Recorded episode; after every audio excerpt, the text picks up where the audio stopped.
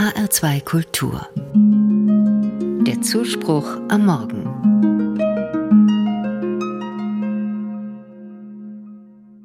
Das ist aber eine schöne Barbie.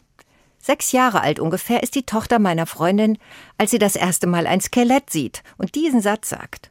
Er macht sofort die Runde. Ein Skelett ist eine schöne Barbie. Das ist natürlich Wasser auf die Mühlen der strengen Mütter, die Barbies ablehnen. Die Magersucht droht, wenn die Töchter mit diesen Puppen spielen, weil die so unnatürlich dünn sind. Meine eigene Mutter hat in den 60er Jahren schon Barbies abgelehnt. Darum kam es für mich nicht in Frage, meiner Tochter eine Barbie zu schenken. Aber eines Tages kam eine Kollegin und brachte viele schöne Kleider in rosa mit Glitzer und passenden Handtäschchen, gleich mehrere Barbies und Cans, weil ihre eigene Tochter aus dem Puppenalter rausgewachsen war. Und schon gehörten sie zu unserem Haushalt. Die Barbies in unserer Kiste hatten alle ein makellos schönes Gesicht. Lange Haare, wenn die nicht schon abgeschnitten waren, und viele einzelne Hackepöms.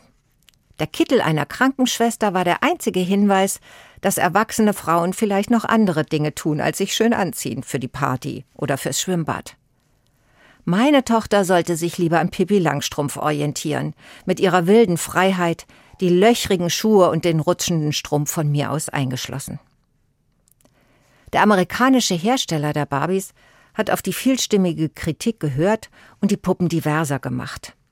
Jetzt gibt es verschiedene Hautfarben und kleine mollige Barbies, eine im Rollstuhl, viele auf Sneakers und Berufe aller Art. Auch Ken, der immer eine Nebenrolle spielt, hat Wandlungen durchlaufen. Er ist vom blonden Athleten zum attraktiven Partner in vielerlei Gestalt geworden.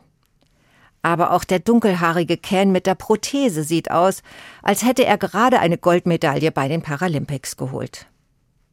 Ich bin versöhnt mit Barbie.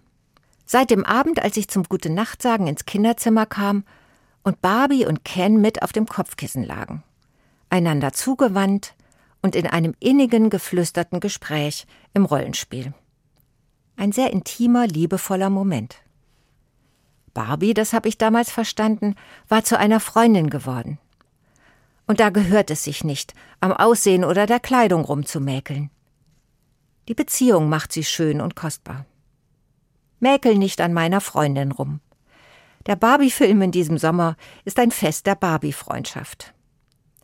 Mein Urteil ist oft schnell gefallen. Über Puppen, Menschen und auch mich selbst, wenn ich sehe, wie die sich anzieht und aussieht. Ich glaube, dass ich Gottes Einspruch höre, wenn mir das wieder einfällt. Mäkel nicht rum. Das ist meine Freundin.